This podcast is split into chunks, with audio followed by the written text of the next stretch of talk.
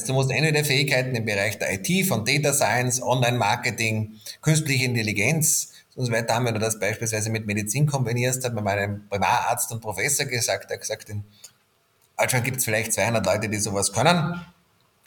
Bedarf liegt ungefähr bei 10.000 bis 20.000. Wenn jemand sowas kann, 500.000 Euro, darunter braucht man nicht reden. Moin Leute, was geht ab und herzlich willkommen zu einer neuen Folge von Studentenfutter Business.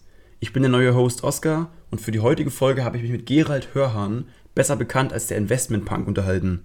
Er ist Harvard-Absolvent, arbeitete für die Investmentbank JP Morgan, die Top-Tierberatung McKinsey und baute sich daraufhin ein Vermögen von über 40 Millionen Euro mit Immobilien und Unternehmensbeteiligungen auf. In dieser Folge erfahrt ihr, warum man seiner Meinung nach nicht mehr in die Unternehmensberatung gehen sollte und welches Mindset zur Vermögensplanung wichtig ist. Außerdem verrät er, in welchen Bereichen er die zukünftig bestbezahlten Jobs vermutet. Gleich vorweg, es geht hier viel um Geld, um Status, um schnelle Autos und gutes Essen. Daran kennt er sich gut aus, da kann man noch einiges von ihm lernen, aber das ist nicht alles im Leben. Betrachtet seine Aussagen also unbedingt mit einer gewissen Skepsis. Los geht's, viel Spaß!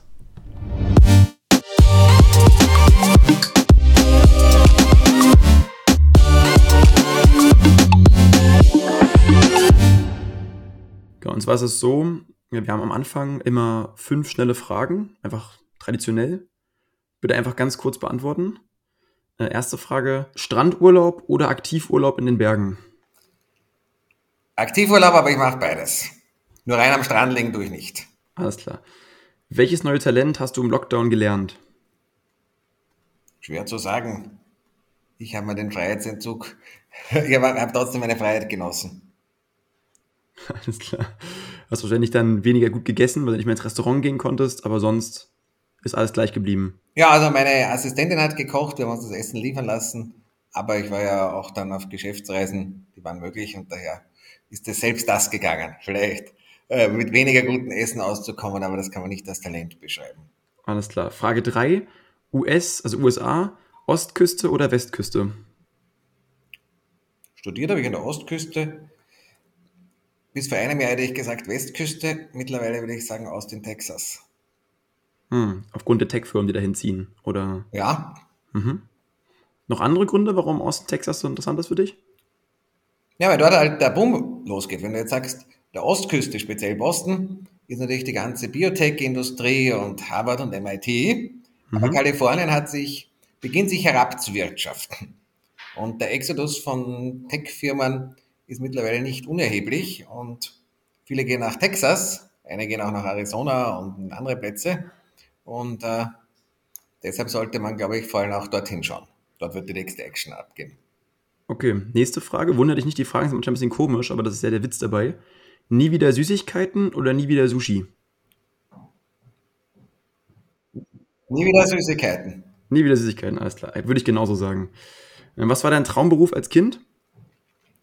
Ganz als Kind Taxifahrer, aber nachher schon Banker. Taxifahrer? Ich habe so ein oranges Taxi gehabt, so ein Spielzeugtaxi und das habe ich geliebt, aber da war ich noch drei oder vier. Das hat sich dann schnell geändert. Sehr cool. Ähm, wie kommt man vom Bundesgymnasium Keimgasse an die Harvard-Universität? Wie hat sich dahin verschlagen? Ja, mir war immer schon klar, ich will an die Spitze oder sehr früh, weil ich habe das Mittelstandsleben abgelehnt und da war mir klar, entweder endlich in der Gosse oder an der Spitze was anderes gab es nicht für einen logisch denkenden Menschen, weil du sagst, ich will nicht das, was halt der, der Mainstream macht. Die Gosse hat mir nicht gefallen, da habe ich gesagt, das schaut nicht schön aus und da stinkt und da gibt es kein gutes Essen und keine schnellen Autos. War klar, ich muss an die Spitze und da habe ich mich dafür entsprechend angestrengt. Und ich hatte 1-0 Abitur, ich hatte ähm, Mathematik-Olympiade habe ich gewonnen in Österreich und international Silbermedaille, war Rotary Jugendpräsident, habe Latein-Olympiade gewonnen, das heißt, ich hatte schon ein sehr, sehr gute Voraussetzungen. Ich habe einmal schon in den USA als Austauschstudent gelebt, das heißt, ich habe das System ganz gut gekannt. Und mhm. dann habe ich gesagt, okay, ich bewerbe mich bei einigen Unis. Und wenn nimmt man sich die besten, also Harvard, Princeton, Yale, Stanford und MIT. Und Harvard, Princeton, Yale haben mich genommen. Und dann haben wir gedacht, okay, Yale ist nicht heben, da ist nicht schön. Ist, ist die Wahl zwischen Princeton und Harvard. Harvard ist Nummer eins, gehen wir nach Harvard. cool, sehr schöne Geschichte. Und dann bist du, hast du in Harvard äh, Mathematik studiert? Wirtschaft und Mathematik. Vier Jahre Master Degree auf Master of Science in Economics and Applied Mathematics. Und danach hat es dich verschlagen zu JP Morgan und zu McKinsey. Ja. Warum bist du dort weggegangen? Ich meine, das ist doch für viele so die, die Spitze der Karriere. Naja, ich habe zwei Dinge erkannt und die haben mir beide nicht gefallen. Nummer eins, bis man was wird, muss man lange Arsch kriechen und das dauert. Mhm. Das zweite, wie ich auf meinen Gehaltszettel geschaut habe, habe ich gesehen, dass weniger als 50 Prozent überbleibt in New York, Wien, Frankfurt. Frankfurt mhm. hat es geheißen, äh, Einkommensteuer, Solidaritätszuschlag, Sozialversicherung, in Amerika hat es geheißen, Federal Income Tax, State Income Tax, New York City Income Tax, Social Security. Man dachte, wenn man mehr als 50 Prozent abliefert, dann wird man nicht reich. Und man hat mir dann gesagt bei McKinsey, dass der Chef von McKinsey einen Ferrari, Ferrari Maranello fährt. Und dann habe ich mir gedacht, das war damals der teuerste Ferrari, ich mir gedacht, wenn ich so alt werden muss, um mir das leisten zu können, mache ich was falsch. Wie viel älter war er denn als du? Ja, der war, glaube ich, 50. Und damals war ich Anfang 20. Aber woher weißt du denn, ob er nicht schon mit 30 den Wagen äh, gefahren hat? Also mit 30 hat er sich noch nicht leisten können. Ja, da war er noch nicht Direktor. Und mir war jedenfalls relativ früh klar, ich bin ein Frei, mir waren zwei Dinge klar. Ich bin mhm. freiheitsliebend und ich wollte viel Kohle verdienen. Und da war sehr schnell klar, als Angestellter wird das mühsam und als Unternehmer geht's leichter. Und ich war auch mal beim Sportwagentreffen und da habe ich irgendeinen älteren Typen kennengelernt, der dann damals einen Lamborghini Murcielago gehabt oder, oder war das Diablo, was ganz, ganz Teures, ja. Und mhm. der habe ich ihn gefragt, wer kommt, er gesagt, was, was er macht. Ich habe mir gedacht, der ist Vorstandsvorsitzender was oder Investmentbank oder sonst was und der hat damals gesagt, der ist äh, Steuerberater in Weidhofen oder Deier. Und da habe ich gesagt, wie kann man sich das leisten? Ich habe gesagt, das ist nicht mein einziger Lamborghini, ich habe zehn davon. Und einige davon waren damals schon eine halbe Million Euro wert, die sind heute über Millionen wert. Ja? Und ja, Gerald, es ist ganz einfach. Bei uns gibt es nur zwei Steuerberater. Ja?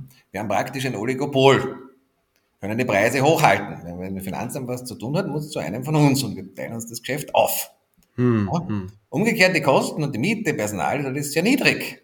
Bleibt viel über. Als Steuerberater weiß man, wie man die Steuern nicht so hoch zahlt. Und wenn halt jemand mal ein Grundstück verkaufen muss oder sonst irgendwas verkaufen muss, dann gibt es nicht so viele Leute, die es kaufen. Da gibt es zwei Steuerberater, zwei Anwälte, ein Notar und ein, zwei Unternehmer und wir teilen uns halt auf, wer was kauft. Und wenn du das über Jahre lang machst, bist du irgendwann reich.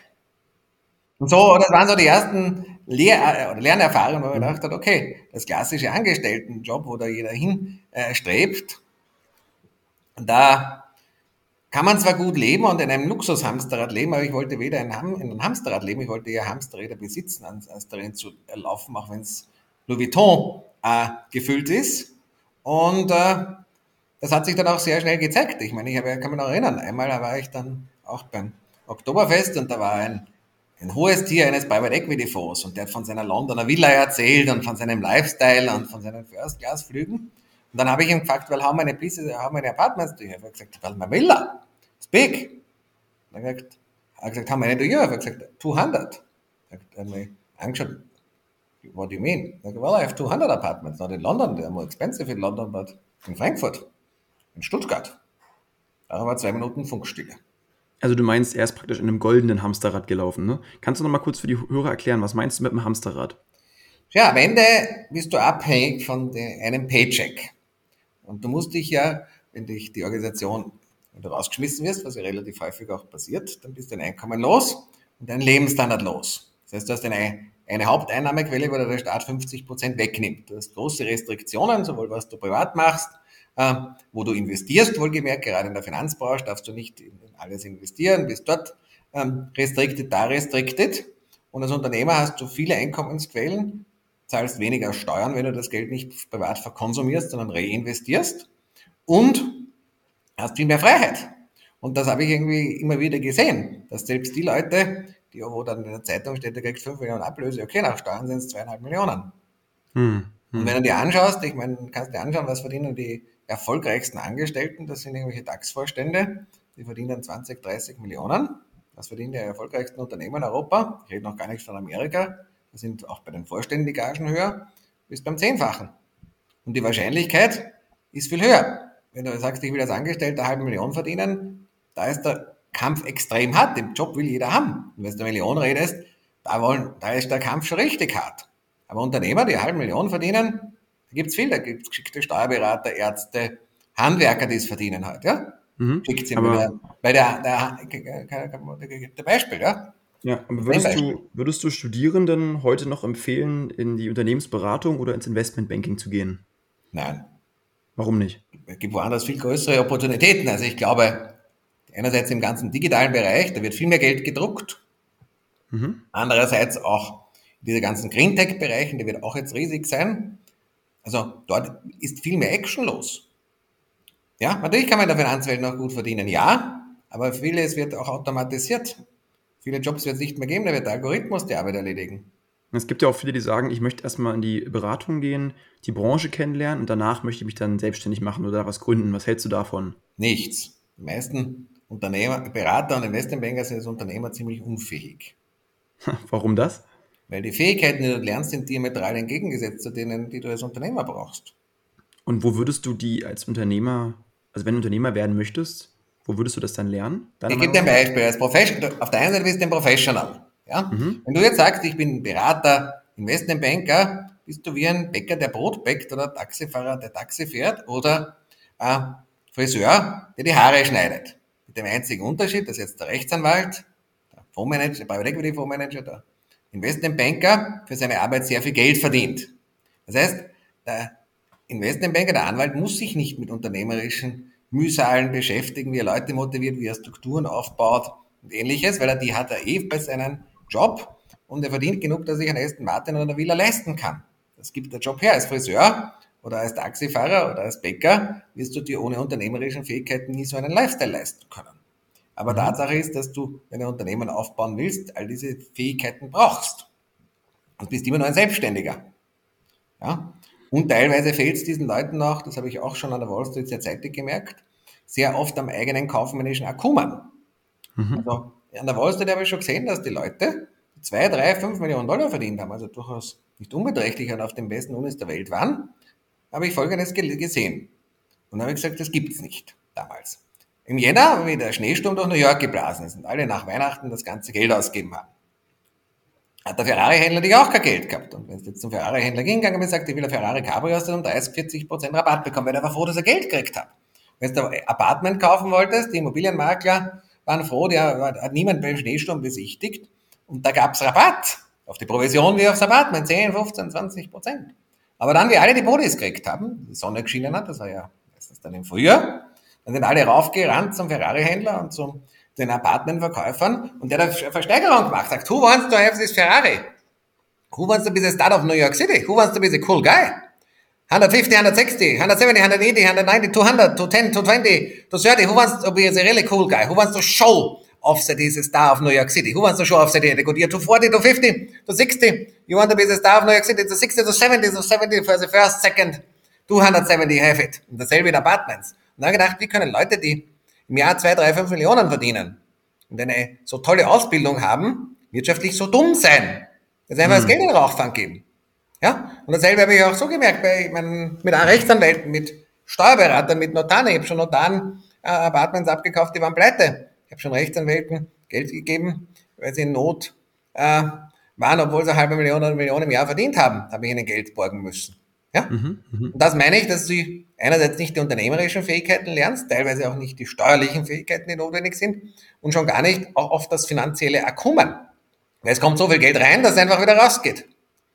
Und als Unternehmer musst du dich halt auch damit beschäftigen, dass du das Geld behältst, weil es ist nicht so automatisch, dass es immer reinkommt. Es gibt da natürlich Ups und Downs. Und auf diese Art und Weise, wenn du das geschickt machst und weißt, was du tust, kannst du dir ein entsprechendes Vermögen aufbauen. Okay, aber nun gibt es ja auch äh, Studierende, die ähm, würden gern zum, zum, Unternehmer, zur Unternehmerin werden, ähm, sind aber gleichzeitig so ein bisschen in ihrer Bequemlichkeit, im Hamsterrad, wie du es nennst, gefangen. Wie motivierst du die jetzt? Wie würdest du die jetzt motivieren, doch auszubrechen und zu sagen, ich mache mein eigenes Ding? Tja, wenn du bequem bist, wird es nicht funktionieren. Das ist klar. Wenn du bequem also mit bist. Mit 40 Stunden wirst du nicht weit kommen. Hm? Ja, sorry, mit 40 Stunden bist, äh, musst du das Arbeitsgelübde ablegen. Also wenn du 40 Stunden arbeitest und Work-Life-Balance machst, wirst du weder Investmentbanker noch erfolgreicher McKinsey-Berater noch erfolgreicher äh, Manager in einem Konzern noch in irgendeiner anderen Sache erfolgreich und geschweige denn als Unternehmer. Also das kannst du abschmecken. Was hast du gearbeitet bei JP Morgan? Wie lange? Also 80 Stunden war das Minimum. Da hat mich gefragt, ob ich auf Urlaub bin. 80 Stunden? Ja, sicher, weil mich gefragt, ob ich auf Urlaub bin. Und deine Kollegen haben dann wie viel gearbeitet? Manche über 100. 80 ja, war das Minimum. Das ist viel, sehr viel. Ja, sorry, das ist normal. Mhm. Ich meine, ich weiß nicht, was ihr euch vorstellt. Viele junge Menschen, sehe ich ja, reden jetzt nochmal von Work-Life-Balance. Okay, mhm. da musst du halt sagen, ich lege das Armutsgelübde ab. Das erkläre ich schon meinem Sohn. Aber würdest du sagen, dass Talent, also dass man ein gewisses Talent braucht, oder sagst du, es hängt größtenteils vom Fleiß ab? Also man kann es so sagen, nur weil du fleißig bist, heißt noch lange nicht, dass du Geld verdienst. Aber umgekehrt, ich kenne wenige Leute, die in erster Generation wirtschaftlich erfolgreich geworden sind, die faul waren. Mhm. Außer du erfindest irgendwas, das gibt die Möglichkeit, dass du irgendwas erfindest, ich meine, dass du genial bist und ein gewisses kaufmännisches Akkumen hast, dass du diese Erfindung auch zu Geld machst. Da gibt es ein paar, du kannst das ja erben, ja. Selbst erschlafen dauert meistens eine gewisse Zeit, bis man sich erschlafen hat. Das geht auch nicht von heute auf morgen und erfordert sehr viel Disziplin. ja, auch, wie gesagt, ein, ein, ein anderer Job. Ja. Aber am Ende ist es sicherlich so, dass Fleiß Talent schlägt, aber Fleiß ist keine Garantie, dass man erfolgreich wird. Okay. Was würdest du jetzt ähm, den Absolventen, Absolventinnen sagen, wenn die ein Sprungbrett suchen? Ja, also A, einmal, wenn sie Lust haben auf Karriere im Hamsterrad und B, wenn sie Lust haben als Unternehmer, Unternehmerin. Also in beiden Fällen würde ich auf Themen setzen, wo, die, wo, die, wo das Wachstum am größten ist, weil dann kannst du dein Gehalt selbst bestimmen, auch als Angestellter. Dann sagst du, wie viele ITler, ja, ich will das und das haben und ich will den und den Dienstwagen haben und dann ähm, um zwölf in die Arbeit kommen und wenn nicht, gehe ich woanders hin. Mhm, mh. Das heißt, du musst entweder Fähigkeiten im Bereich der IT, von Data Science, Online-Marketing, künstliche Intelligenz und so weiter haben. Wenn du das beispielsweise mit Medizin kombinierst, hat mir meinem Primararzt und Professor gesagt, er hat gesagt, in Deutschland gibt es vielleicht 200 Leute, die sowas können. Bedarf liegt ungefähr bei 10.000 bis 20.000. Wenn jemand sowas kann, 500.000 Euro, darunter braucht man nicht reden. Hm, hm. Ja, also um da ein Beispiel ja, zu geben. Angebot und Nachfrage letztendlich. Ja, und, und im digitalen Bereich gibt es ein krasses Mismatch zwischen Angebot und Nachfrage. Der einzige andere Teil, der noch, wo es dieses Mismatch gibt, ist im Greentech-Bereich. Das ist ja etwas, was viele, gerade Wirtschaftsstudenten, die so Investmentbanking, Consulting gedrillt sind, ja abgelehnt haben, weil es ja eher so linksalternativ ist. Aber mm, Tatsache ist, ja, dass das nicht mehr linksalternativ ist, sondern längst Mainstream. Spätestens seit diesen Klima-Events und seit dem Reso in Deutschland auch. In Wirklichkeit hat es vor zwei Jahren begonnen mit dem Brief von Larry Fink, der seine CEOs, ja, wo er gesagt hat, if you destroy the environment and your community, we will not support you even if you make tons of money. Ja, mittlerweile macht ja die, der Bereich auch Geld. Also das, da fließt ja so viel Geld rein. Ja, das meine ich, aber da muss man dort sein, wo das Geld hinfließt, sich auskennen. Genau. Wenn du jetzt sagst, wie kann ich äh, Energie, Energie umweltschonender gewinnen? Wie kann ich äh, Mobilität umweltschonender gestalten? Die Nahrungsmittelketten, ja? Mhm. Gebäudetechnik und so weiter. Ja? Da ist ein gewaltiger Markt, wo irre viel, wo es wenig Leute gibt, die es können und der Bedarf sehr hoch ist. Da würde ich mich auch drauf fokussieren. Ja, ich, hab, ich baue schon mein erstes KfW-Effizienzhaus mit staatlicher Subvention. Aber das ist steuerlich wahrscheinlich auch für dich sehr praktisch. Steuerlich, aber auch gibt direkte Subventionen dafür. Mhm, ja? Mhm. Also ich, ich beschäftige mich mit dem Thema aktiv. Und das dritte Thema, was natürlich viele gar nicht hören wollen, aber das dritte Thema, wo Angebot und Nachfrage sehr zugunsten äh, derer sind, die es können, ist das Handwerk. Wenn du halt ein geschickter Handwerker bist, Handwerk hat Gold im Mund. Und wenn du dann auch noch das mit Immobilien verbindest, wo du die Immobilien günstig kaufst, sie günstig sanierst, weil du dich natürlich damit auskennst und natürlich auch die anderen Handwerker-Kollegen hast, die da mithelfen, mhm. ich meine, da wirst du auch reich. Weil ich kenne viele Handwerker, ja, ich meine, das habe ich auch am Anfang meiner Karriere erlebt. Ja. Wollte ich mal ein Haus kaufen. Da habe ich geglaubt, das kommt der Hausmeister, der war in Schlapfen. Ja, nur mhm. einen, einen Trainingsanzug. Ja, und dann ist aber zu seinem Rolls-Royce gegangen und hat den Schlüssel geholt. Irgendwie leistet sich ja wieder, aber ich wusste, ist doch nicht der Hausmeister. Ich gesagt, wie kann man sich als Hausmeister, wie er sich vorgestellt hat, einen Rolls-Royce leisten? Er hat gesagt, ja, das ist nur einer von vielen meiner Sachen. Ich habe mehr. Und er hat über die, er hat gesagt, ich bin Hausmeister, seit ich zwölf bin. Jetzt bin ich 71. Also ich bin 59 Jahre Hausmeister. Und ich habe halt am Anfang war ich halt Hausmeistersohn und dann habe ich irgendwann mitbekommen, dass irgendjemand eine Wohnung verkauft und dann habe ich einen Käufer gefunden, der eine Provision gekriegt. Dann habe ich das ein paar Mal gemacht und dann habe ich die erste Wohnung gekauft, dann habe ich die zweite gekauft und die dritte gekauft und irgendwann habe ich ganze Häuser gekauft und das sind halt jetzt ganz schön viele geworden. Mhm. Aber ich bin noch immer ein Hausmeister. Ja? Und ein Immobilieninvestor im Endeffekt. Beides sozusagen gleichzeitig. Ja, ich meine, er hat gerade immer was gekauft und das ist halt mit der Zeit viel geworden. Aber jetzt soll ich nur ein Beispiel geben, ja, dass das Geld meistens woanders liegt, als die Leute sich vorstellen.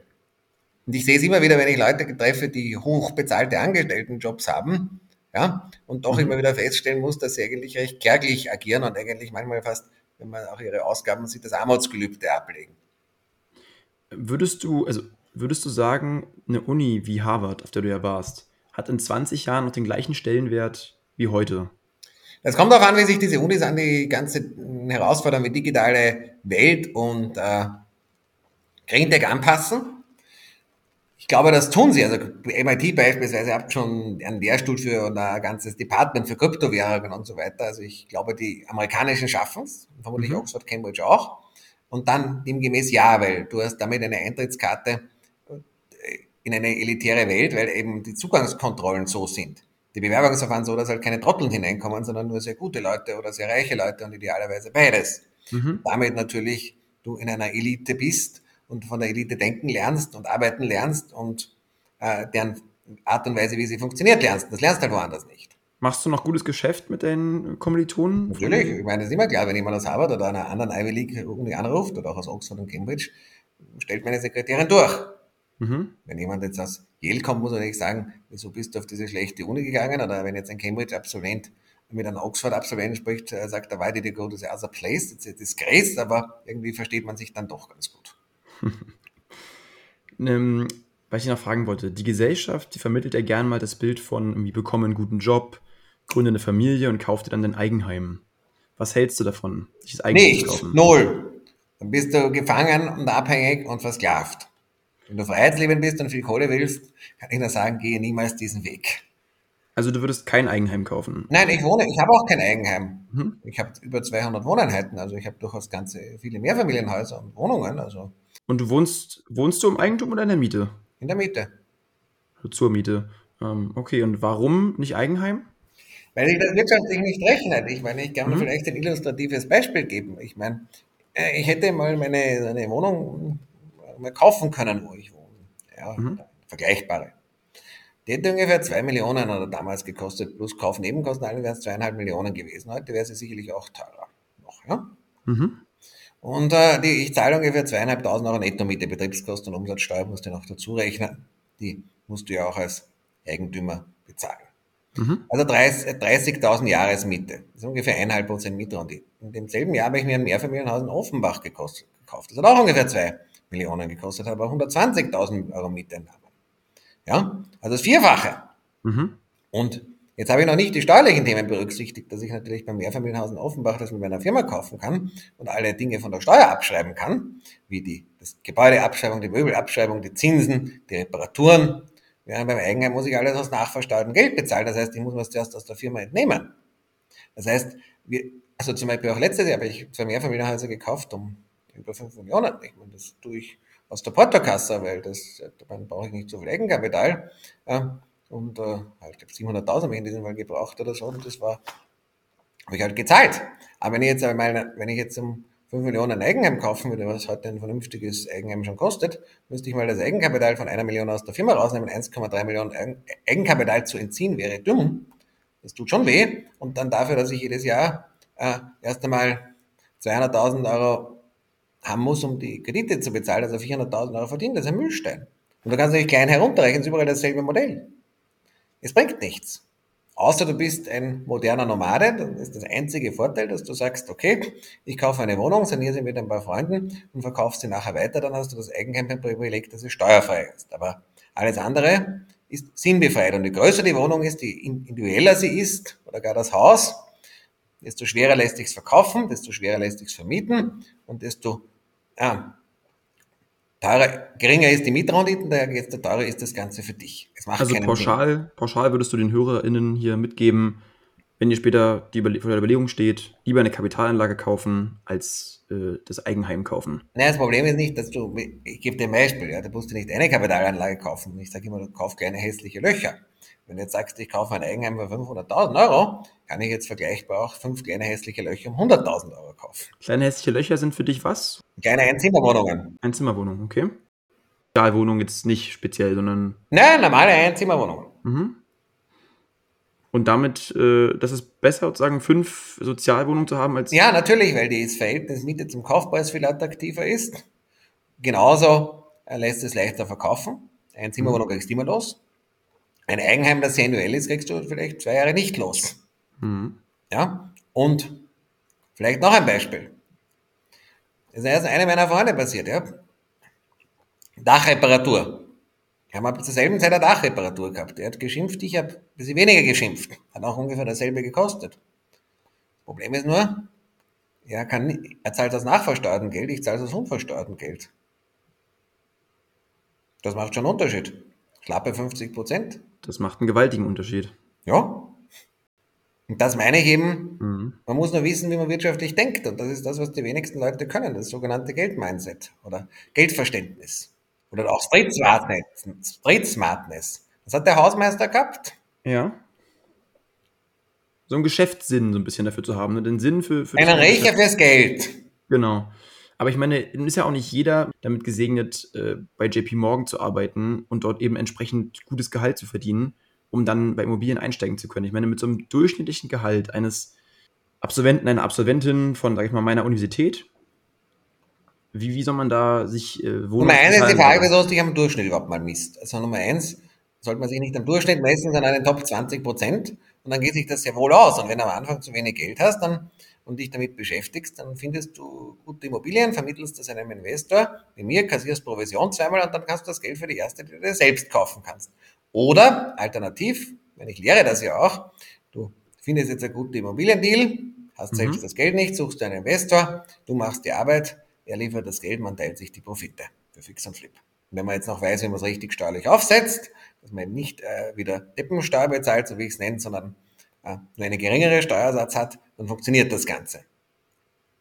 Nun muss ich, nur, nur weil ich jetzt natürlich Konsumschulden habe und Auto, neues Auto auf Leasing und Eigenheim auf Pump und all das, ja, dann wird die Bank keinen Kredit mehr geben. Dann bin ich halt versklavt. Mhm. Das ist auch das, was du in deinem Buch ansprichst. Ne? Dieses, deswegen heißt es ja Investment Punk. Also dein, du bist ja der Ja, weil die. Leute einfach dumm sind. Ich meine, um dir selbst ein Beispiel zu geben, ich meine, genauso, ich habe mir noch nie, ich meine, ich habe jetzt, bis jetzt habe ich mir noch nie ein neues Auto gekauft. Und das erste neue Auto, was ich mir jetzt kaufe, auch nur aus dem Grund, weil derzeit eben die Gebrauchtwagen so sündhaft teuer sind, ja, und auch da wiederum optimiert einen Tesla Plate.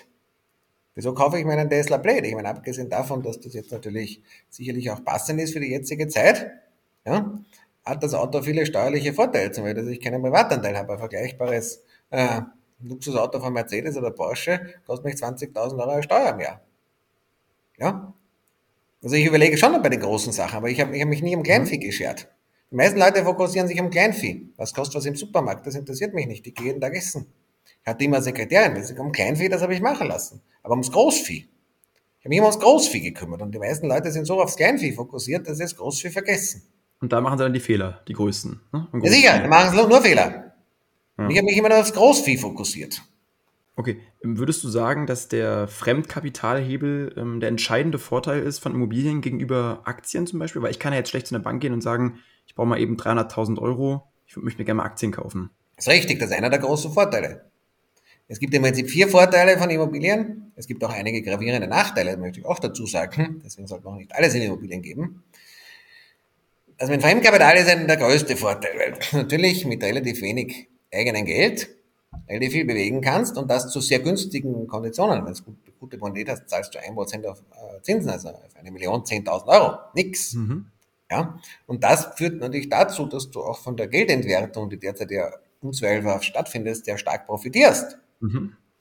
Ich jedes Mal, wenn ich an der EZB vorbeigehe, an der Frankfurter Zeil, sage ich Danke, Frau Lagarde. Weil wenn du, ich habe nicht, ich habe nicht dazu eine Wohnung, ich meine, ich bin jetzt nicht hochverschuldet, der Loan to, to Market Value ist äh, unter 50 Prozent, aber nichtsdestotrotz, deutlich sogar, aber nichtsdestoweniger habe ich doch im zweistelligen Millionenbereich Schulden und im einstelligen Millionenbereich Cash und damit profitiere ich von der Geldentwertung. Aber nochmal kurz vielleicht für die HörerInnen. Ähm, warum ist das ein Vorteil? Die Inflation, die entwertet das Geld. Das heißt, das, Ja, aber wenn ich Schulden habe, also negativen Cash, wenn ich jemand anderen Geld schulde, profitiere ich ja dann davon. Genau, weil du nominal Geld schuldest und das Geld aber immer weniger wert wird und dann musst du am Ende weniger Wert zurückzahlen. Vollkommen Oder? richtig. In Kaufkraft gemessen. Genau. Aber Immobilien haben noch paar weitere Vorteile. Sie haben den Vorteil, dass du einen planbaren Cashflow hast. Mhm. Das gibt's heute ganz selten. Bei Aktien wird's auch immer seltener, weil die Dividendenrenditen sind bescheiden und auch Dividenden werden oft, oft gekürzt. Ein kleiner Skandal, schon kürzen wir die, die Dividende und so weiter. Ne? Ja, das heißt, das heißt, das ist der Vorteil, du kannst davon mal leben. Mhm. Meine Immobilien kann ich und auch mein Sohn, wenn er keinen Blödsinn macht, und ähm, sehr bekömmlich auf luxuriösesten Level leben, nur von den Mieteinnahmen. Das ist ein ja. großer Vorteil. Das, gibt. das dritte ist, dass du doch inflationsgeschützt bist. Ja? Bei einer Anleihe ist nicht inflationsgeschützt. Bei einer Aktie? Hängt von der Aktie ab. Was würdest du sagen, welche Aktie ist ganz schlecht inflationsgeschützt und welche ist besonders gut inflationsgeschützt? Nur mal als Netflix, Beispiel. Ist, Netflix ist scheiße, American Express oder Amazon ist gut inflationsgeschützt. Amazon oder Netflix, wenn die Preise steigen, kriegen sie mehr Provision. Netflix wird zuerst äh, gekennst. Ja, Netflix hat ein fixes Abo-Modell. Du musst ja. erst erhöhen, während Amazon oder American Express, wenn das nominell Kanalgeld steigt, weil mehr die Preise steigen, dann kassieren sie mehr Provision. Richtig, und es ist natürlich schwerer, das dann zu verargumentieren, ne, wenn Netflix die Preise ständig erhöhen muss. Ja. Und äh, also das ist, der, das ist der weitere Vorteil von Immobilien die, die, die Inflationssicherheit, also das ist ein hartes Asset, ja? du hast mhm. einen planbaren Cashflow, du kannst Leverage verwenden und Immobilien haben noch dazu viele steuerliche Vorteile, die sehr oft unterschätzt werden. Das haben andere Vermögenswerte nur teilweise. Kann man, also du meinst sozusagen, man kann auf Immobilien steuerlich mehr absetzen oder mehr Effekte erzielen, als man es bei Aktien tun könnte? Ja, du kannst auch steuerliche Verluste erzielen, teilweise deine Einkommensteuer senken, auch als Angestellter, muss sich nur auskennen. Das lehre ich jetzt auch. Wir launchen gerade einen neuen Steuerkurs, wo wir das alles lernen. Mhm. Gibt lust, lustige Modelle, aber da muss man nicht wissen, was man tut. Mhm. Man muss sich eben mit Steuern auskennen. Die meisten Leute kennen sich nicht mit Geld aus, auch die, oft die Investmentbanker und Managementberater, mit Steuern, mit Gesellschaftsrecht und Eherecht, mit so banalen Sachen. Ja? Aber ich glaube, das ist ja auch gerade das Interessante, dass man, also viele denken ja, wenn ich reich werden will oder wenn ich Geld verdienen will oder Assets haben will, muss ich irgendwie ein Finanzstudium absolviert haben, aber das stimmt ja nicht. Man kann ja auch mit Basiswissen schon eine ganze Menge mehr schaffen als manche andere. Ja, du solltest rechnen können. Du solltest dich mit Steuern auskennen, mit Recht. Aber das kann man sicher lernen. Ich meine, mir hat auch auf der Uni niemand was über Kryptowährungen gelehrt, weil die gab es damals nicht. Trotzdem habe ich es gemacht und handelt Optionen drauf und alles Mögliche. Das ist ja die Frage, mit was für einem Anteil deines äh, Portfolios du es machst. Hm? in, im Prozentsatz ist es klein, aber es ist ein siebenstelliger Betrag. Mhm. Aber ich habe keinen siebenstelligen Betrag investiert, ich habe mal ein bisschen was Spielgeld investiert. Ist es geworden, sozusagen? Ne? Sechsstelliger Betrag, aber ich habe mich halt mit dem auch beschäftigt und ich lerne das immer mehr. Ja, das hat mir auch niemand gelernt, haben wir selbst gelernt.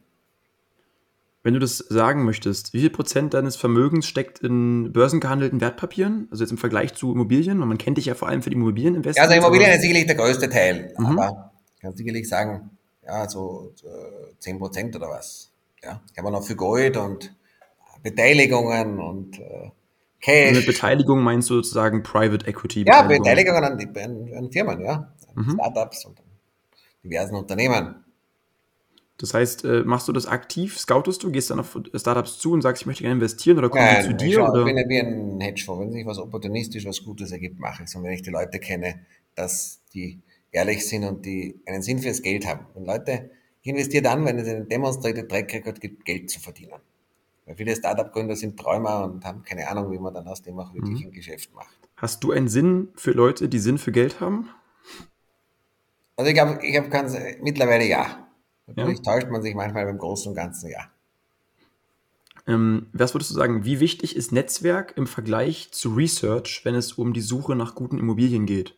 Heute Netzwerk, früher war es Research. Das hat sich geändert. Weil der Markt, weil der Markt sehr schwierig geworden ist, sehr eng geworden ist. Ja, ne?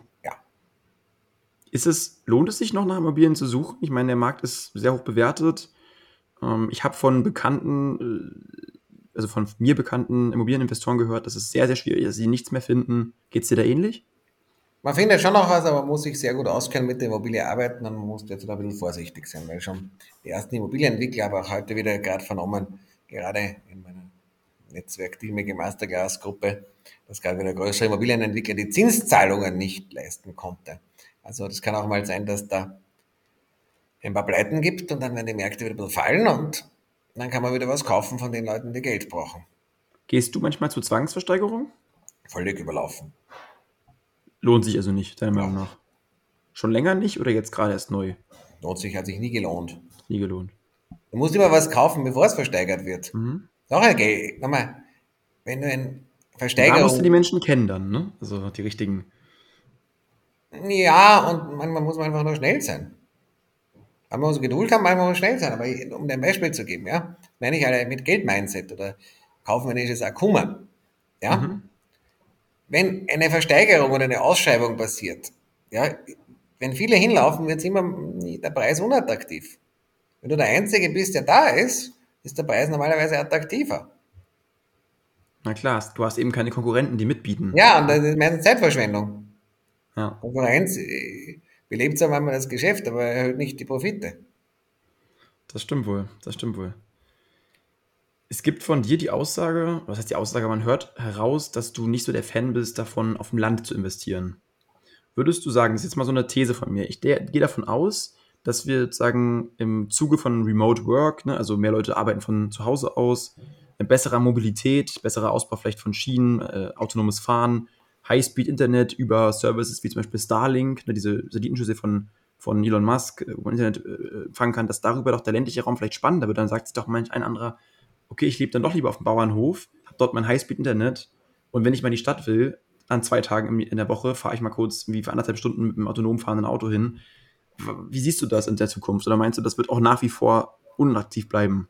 Also meine Meinung hat sich hier fairerweise auch etwas geändert, auch meine Investmentstrategie, aber nicht für die Pampa. Pampa bleibt scheiße. Definier mal Pampa. Ab wann ist für dich was Pampa? Also wo ist da so die Grenze? Naja, das hängt immer von der Stadt ab und von der Verkehrsanbindung. Also in Frankfurt zum Beispiel geht der Speckgürtel von Frankfurt hinunter bis Darmstadt oder an der A66 echt bis Wiesbaden. Ja? Und an der Ostseite Richtung bis Hanau fast schon. Und auf der nördlichen Seite teilweise im Taunus hinauf, aber dann ist auch Schluss. Ja? Mhm. Und meistens ist das geprägt, also der Speckgürtel durch gute öffentliche Verkehrsanbindung. Die wird zukünftig noch wichtiger werden, weil die Mobilität in den Städten wird so und so eingeschränkt werden aufgrund der ganzen klimatischen Themen. Zuerst wirst du nur mit Elektroautos reinfahren können, dann musst du Strafe zahlen und so weiter. Ja? Wäre doch eigentlich guten Kontakt zu haben bei der Deutschen Bahn, bei dem man schon vorweg weiß, wo die nächsten Strecken gebaut Ja. werden, bevor es öffentlich wird, ne? Und das dann kann man ich schon. sagen, ist ein sehr hilfreiches Wissen, aber vielleicht nochmal das auszuführen. Mhm. Die Speckgürtellagen, die gute öffentliche Verkehrsanbindung haben, die werden boomen. Ich habe auch letztes Jahr nicht nur das gesagt, sondern habe auch dort investiert. Im Speckgürtel von Berlin habe ich gleich mal 7 Millionen Euro investiert. Also Ich komme selbst aus dem Speckgürtel von Berlin. Ich bin in Potsdam groß dann wirst du geworden. Werder an der Havel sehr gut kennen und Genau. Kurz Wusterhausen auch. Ja, können Und ja. Zesterer See wirst du dann auch kennen. Sind auch sehr gut angebunden. Werder an Ja, der jetzt, Havel. also jetzt weißt du ungefähr, dass der, ja, in Werder an der Havel war ich, bin ich sogar von meiner Liegenschaft zum Bahnhof gegangen und waren etwa 14 Minuten, wo dann zweimal in der Stunde ein Regionalexpress nach Berlin Charlottenburg und Berlin Hauptbahnhof fährt. So ist es. Und, Und da äh, gibt es auch ich eine Ketchupfabrik beim Bahnhof. Genau. Und äh, die meisten Hörer und Hörerinnen werden es wahrscheinlich kennen, weil dort auch einmal im Jahr das große Weinfest ist. Ne? Die Baumblüte. Das ist ja, glaube ich, das Ja, größte wie gesagt, aber also diese Art von Investments äh, werden zukünftig auch weiterhin profitieren, weil es ist tatsächlich so, wenn du jetzt nicht mehr täglich zur Arbeit fahren musst, kannst du sagen, okay, ein Speckgürtel ist ja angenehm, Mhm. die Preise sind ein bisschen günstiger, ich habe mehr Grün, ist auch im Sommer in der Hitze vielleicht angenehmer, ja, und ich bin schnell in der Stadt. Das ist ja ein übliches Modell, dass man sagt, von, ich sag mal, fünf Arbeitstagen fährt man an zwei ins Büro und drei ist man zu Hause. Ja, aber am Land hast du keine Infrastruktur, es lohnt sich nicht von der Gastronomie bis zur Unterhaltung und ähnliches. Mhm, das stimmt. Und auch, selbst wenn es selbstfahrende Elektroautos geht, eineinhalb Stunden zu fahren, dauert lang und kostet noch immer viel Geld. Mhm. Muss trotzdem jemand bezahlen. Das Stromauto fährt auch nicht umsonst. Ja, mag ein bisschen billiger sein, aber es kostet trotzdem viel Geld. Die ärztliche Versorgung ist trotzdem schlecht. Und du wärst auch nicht bereit, diese Wette jetzt langfristig einzugehen, weil bis das der Fall ist, könntest du Opportunitätskosten haben, sehr hohe, oder? Ich glaube, das wird langfristig auch nicht funktionieren. Mhm. Weil am Land ist einfach langweilig. Überleg dir mal, da brauchst du zum Bahnhof, zum Flughafen ewig. Ja? Weggehen, Gastronomie, medizinische Versorgung, Ausbildung. Ja? Wie gesagt, der Speckgürtel wird durch Corona und Homeoffice profitieren, der der gut öffentlich angebunden ist. Mehr werden manche Innenstädte auch etwas weniger attraktiv und dafür die Speckgürtel etwas mehr attraktiv. Mhm. Das glaube ich wird auch permanent bleiben. Ja. Und deswegen habe ich dort auch investiert, weil ich gedacht habe, okay, an dem Trend möchte ich mit äh, naschen oder mit partizipieren. Aber das hat nichts damit zu tun mit der Pampa. Funktionieren auch die ganzen digitalen Dinge nicht. Home Delivery in, äh, in 15 Minuten oder einer Stunde funktioniert nur im städtischen Bereich.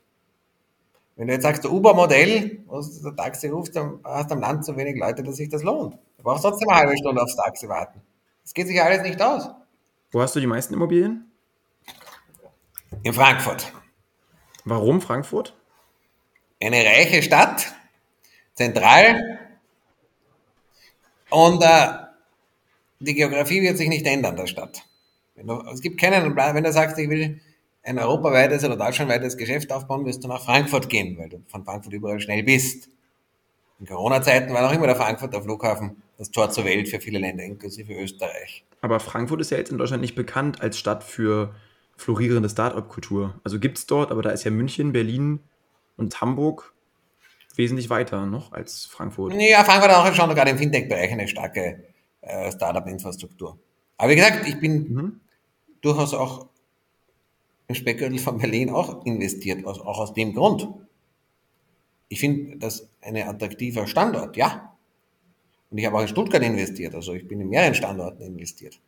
Mhm. Was sagst du zu Menschen, die nicht tätig werden, weil sie den Markt für überbewertet halten und auf den nächsten Crash warten? Meinst du, die warten, bis sie.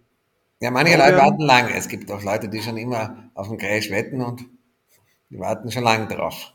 Oder Bücher über den Crash schreiben und damit viel Geld verdienen, die gibt es auch, oder? Viele? Ja.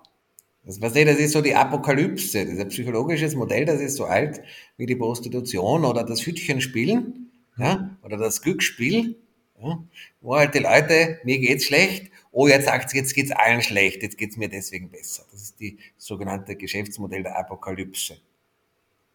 Ist ja tausende alt. Du hast in einer äh, Doku gesagt, die ich gesehen habe, ich zitiere jetzt mal, etwas zu schaffen ist geiler, als mit dem schönsten Luxusauto in Saint-Tropez herumzufahren und zu vögeln, zu saufen und zu fressen.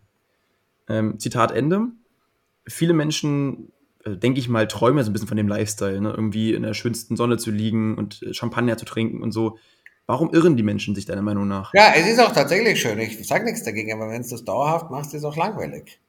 Wenn du sonst nichts tust, wird nach drei Monaten langweilig. Es ist für uns jetzt schön, also ich sag mal jetzt für uns, meine ich für Leute wie mich, die jetzt äh, noch abhängig sind vom Arbeitgeber, ist es eben schön, im Urlaub mal am Strand zu liegen. Dann denkt man sich, es wäre doch schön, wenn das immer so wäre, aber auf Dauer ist es dann langweilig wahrscheinlich. Ja, ich meine, nochmal, ich bin, ich habe einen Aston Martin, ich freue mich jedes Mal drauf, wenn ich mit ihm fahre. Aber wenn ich jetzt jeden Tag damit fahren würde, wird langweilig.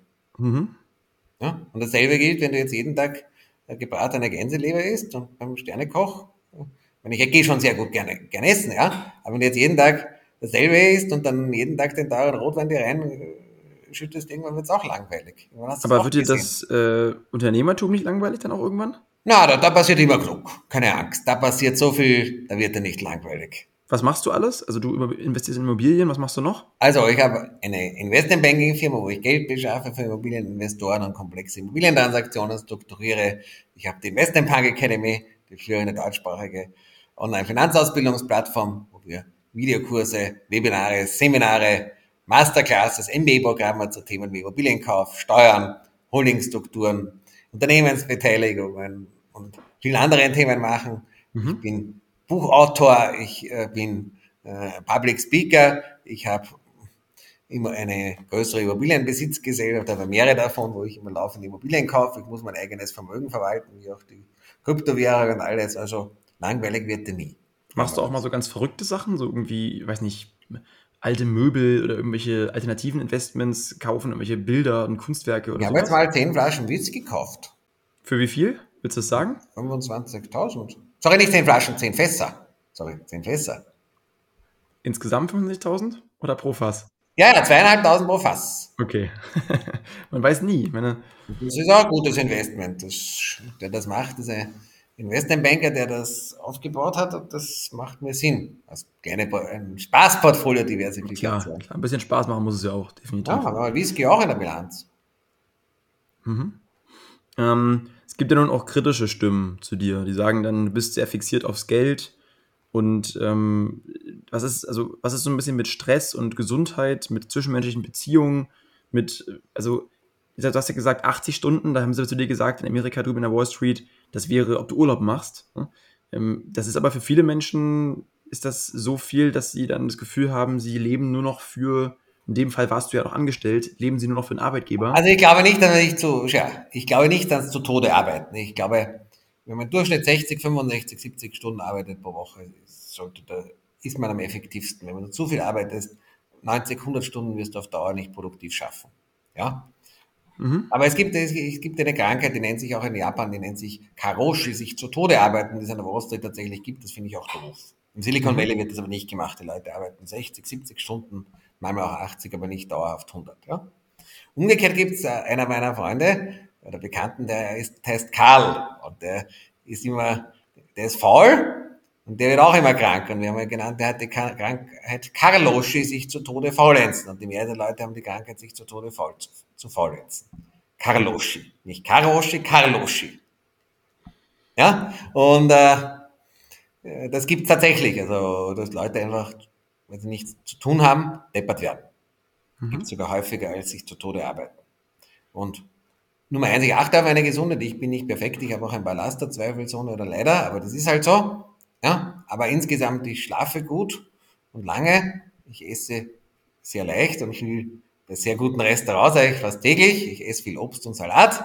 Ich gehe gerne spazieren. Gestern war ich 24.000 Stunden, äh, 24.000 Schritte spazieren, wenn ich mir überlegt habe, meine nächste Investmentstrategie und mich aufs nächste Webinar vorbereitet habe. Ja, ich mache schöne Urlaube, auch wenn ich im Urlaub arbeite. Also, das, äh, ich glaube sogar, dass das sehr wichtig ist. Ich sage immer meinem Sohn, ja, Stay healthy and get rich. Und Wohlstand, wenn du weißt, wie du damit umgehst, reduziert den Stress deutlich. Der größte Stress, den es gibt, ist, wenn du finanzielle Probleme hast. Ja, und der größte Stress ist ja vor allem auch, wenn du Dinge machen musst, die dir keinen Spaß machen. Ne? Du kannst das ja auch der zweitgrößte Stress. Der größte Stress ist, wenn du finanzielle Probleme hast, wenn du deine, wenn du deine Ausgaben nicht decken kannst. Das ist der größte Stress. Auch in Familien, einer der Hauptgründe für Scheidungen und ähnliches. Also, ja, ich bin darauf auch fokussiert. Ich meine, wenn du sagst, ich bin Investmentbanker, Immobilieninvestor, ich lehre, wie man Geld verdient, ist wohl klar, dass ich darauf auch fokussiert bin. Aber ich glaube, die Zukunft wird vor allem darin bestehen, change the world and make tons of money. Gleichzeitig glaube ich auch, dass in der Zukunft Geld noch eine wesentliche, größere Rolle spielen wird als bisher. Covid war nun mal der Startschuss und man hat, glaube ich, auch in Corona klar gesehen, die meisten Angestellten waren im Lockdown zu Hause, da war es wirklich nicht angenehm und Unternehmer, die Geld gehabt haben, haben plötzlich Geschäftsreisen gemacht. Ich weiß nicht, wie es in Cancun so viele Geschäfte gegeben hat, aber von Frankfurt konnte man auch im Lockdown fast täglich nach Cancun fliegen, auch von Zürich. Mhm. Dubai-Maschinen waren auch nicht leer. Die First und Business Class waren ausgebucht. Von Wien nach auf die Malediven äh, war auch die Business Class ausgebucht. Also offensichtlich gab es besonders viele Geschäfte auf den Malediven zu machen. Ja. Äh, auch aus Frankfurt gab es fast täglich einen Flug nach Male sogar mehr als in Vor-Corona-Zeiten. Also offensichtlich hat man gesehen, dass es eine Welt für die einen gibt und eine Welt für die anderen. Die Malediven hat ein Hotelzimmer gekostet zweieinhalbtausend Euro. Aber es werden ja jetzt, es werden ja jetzt nicht ähm, von über 80 Millionen deutschen Einwohnern werden jetzt nicht äh, alle reich werden können. Das heißt, du hast ja immer einen Großteil der. Ja, aber du musst halt schauen, dass du zu denen gehörst, die reich sind. Genau, aber hast du nicht die Sorge, dass irgendwann vielleicht mal, wenn die Leute immer, also weil die Reichen werden immer reicher, das ist ja auch normal, ne? du hast irgendwann die erste Million ist die schwerste, sagt man ja auch. Und irgendwann wird man ja so wohlhabend. Meinst du nicht, dass da irgendwie Leute mit Schildern und Fackeln, jetzt mal so einfach gesagt, und, und Mistgabeln vor deiner Tür stehen?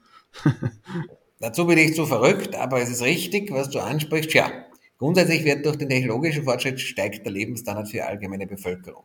Mhm. Ja? Also wenn du dir anschaust, selbst heute der schlimmste Dacia kann mehr als die Kutsche vom Kaiser.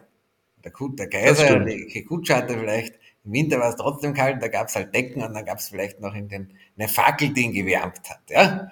Und selbst mhm. der größte Slum hat heute irgendeine Dusche, die Dreck, größte Dreckswohnung. Und früher gab es selbst für einen Kaiser gab es dann vielleicht einen Waschschäbel, wo dann ein Diener ihm das weiße, weiße Wasser gebracht hat und einen Waschlappen, damit er sich waschen konnte. Gab es halt doch nicht. Ja? Also und selbst der teuerste Mercedes aus den 50er Jahren oder so kann weniger als heute ein VW Golf. Also der Spruch, die Reichen werden immer reicher und die Armen immer ärmer, stimmt nicht, denn es werden die Reichen reicher und die Armen reicher. Ja, es hängt davon ab, wie du Reichtum definierst. Es gibt zwei Arten. Das eine mhm. ist der absolute Reichtum, der Lebensstandard steigt, mit mhm. dem einzigen Hinweis, dass ich glaube, dass aufgrund der äh, Klimathematik aufgrund dieser CO2-Thematik wir in einigen Bereichen wieder Mangelwirtschaft haben werden. Also das könnte sein, dass in einigen Bereichen zurückgeht, insbesondere im Bereich der Mobilität, im Bereich der Nahrungsmittelverfügbarkeit von aller Vielfalt, mhm. im Bereich des Reisens und solchen Dingen. Also da kann es durchaus sein, dass es Einschränkungen geben wird für viele Leute. Aufgrund dieser ganzen CO2-Problematik. Ja. Aber bis jetzt war es so, dass das immer gestiegen ist. Mhm. Ja. Und das zweite ist der Relativ. Wo stehe ich relativ in der Bevölkerung? Und da gibt es halt immer nur einen, der ganz oben ist. Und dann gibt es halt die Top 0,1% äh, und die Top 0,01% und die Top 1%. Und das ist wurscht wo. Ob das Land arm ist, in Kuba gibt es die Top 0,1% oder in Zimbabwe und in Deutschland oder in Amerika. Ja? Und der, der halt oben ist, hat mehr als die unteren. Und das, der Unterschied zwischen den normalen und den am oben, ja, ist der sogenannte Gini-Koeffizient, und der, diese Unterschiede steigen überall sehr stark an, weil natürlich durch die Digitalisierung und die Gelddruckorgien, die, die natürlich harte Assets haben und dann diesen Dingen profitieren, exponentiell reicher werden und die, die es nicht haben, die äh, verlieren relativ dazu. Das heißt, der relative... Die bauen sogar noch Schulden auf, ne? genau, also häufig. Der relative Lebensstandard sinkt. Ja. ja? Aber, das, das, liegt, aber das liegt inhärent, da kann nicht jeder reich sein. Jetzt können nur alle gleich arm sein, das ist dann der Kommunismus oder der Linkssozialismus, der den technologischen Fortschritt unterbindet, aber da sind halt alle dann gleich arm. Ein Beispiel dafür ist beispielsweise Kuba oder auch Venezuela, wobei auch dort nicht alle gleich arm sind, ein paar sind trotzdem etwas reicher, aber im Verhältnis, wenn du jetzt sagst, ich vergleiche einen Jeff Bezos und einen Elon Musk zum Durchschnittsamerikaner, ist vermutlich der äh, kubanische Staatschef im Verhältnis zum Durchschnittskubaner trotzdem äh, nicht so viel reicher als der Jeff Bezos im Vergleich zum Durchschnittsamerikaner. Das stimmt. Also die Schere sozusagen geht weiter auf. Ne? ja, aber auch die Schere selbst in solchen Ländern ist trotzdem ganz beachtlich. Ja, ja. Nur halt die anderen sind auf noch einem viel, viel längeren, geringeren Niveau. Die müssen ja wirklich noch, haben gar keine Autos oder fahren Autos aus den 50er Jahren oder irgendwelche alten Ladas, die auseinanderfallen und die Häuser fallen auseinander. Und der andere hat halt meinetwegen irgendein Volga oder einem alten Mercedes, den sie halt irgendwie hereingeschmuggelt haben und äh, lebt in einem alten Haushalt, was sie halt schon hergerichtet haben. Mhm, mhm. In diesem Sinne, ähm, ich glaube, jetzt kommen wir zum Ende, Gerald. Hat mir großen Spaß gemacht. Ähm, der Podcast. Sehr spannende Themen, spannende Einstellungen, lustige, kontroverse Argumentation, die du, die du anführst. Ich glaube, es wird auch Leute geben, die die, ähm, ich mal, einen falschen Hals kriegen könnten sagen, oh Gott, der, der Gerald, dem geht es nur ums Arbeiten, ums gute Essen und um die guten Autos. aber. Ja, sicher, ich meine, ne, nicht ganz. Ich immer, ich glaube, das kann man, man kann auch den Podcast mit folgenden Worten anschließen, wie ich schon vorher gesagt habe. Mhm. Change the world for the better and make tons of money. Also ich glaube, das wird auch der Trend des nächsten Jahrzehnts sein. Wenn du, wenn du nichts tust, ne, was tust, was zerstörerisch ist, was sagst, wenn du jetzt Waffen produzierst im Extremfall, ja, Leute mhm. betrügst, Leute bestiehlst und nur irgendeinen Blödsinn machst, um reich zu werden, das hat kurze Beine. Mhm. Du kannst dich wieder in den Spiegel schauen, noch wirst du langfristig am gedeckten Tisch sein. Und ich glaube, unsere Gesellschaft wird am meisten die Leute belohnen, die die großen Herausforderungen unserer Gesellschaft meistern und helfen zu lösen mit unternehmerischem Geschick und Kreativität. Mhm. Und dort wird man auch das meiste Geld verdienen können, dort wird man das meiste Ansehen haben und dort wird es das meiste Kohle zum Holen. Und die zwei Dinge sind synergetisch und schließen einander nicht aus, sondern unterstützen sich gegenseitig. Schönes, schönes Schlusswort. Gerald, vielen Dank. Äh, in diesem Sinne wünsche ich dir noch einen schönen Abend. Danke.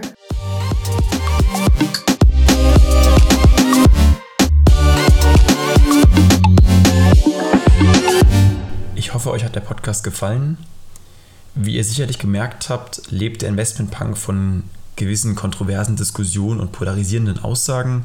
Damit eckt er auch ganz gern mal an. Seine Art zu leben und zu denken muss ja aber auch nicht euer Vorbild sein. Es kann aber durchaus lohnen, die Kernbotschaften einmal zu durchdenken und sich daraufhin finanziell weiter fortzubilden. In diesem Sinne, bis bald und kauft euch kein Eigenheim.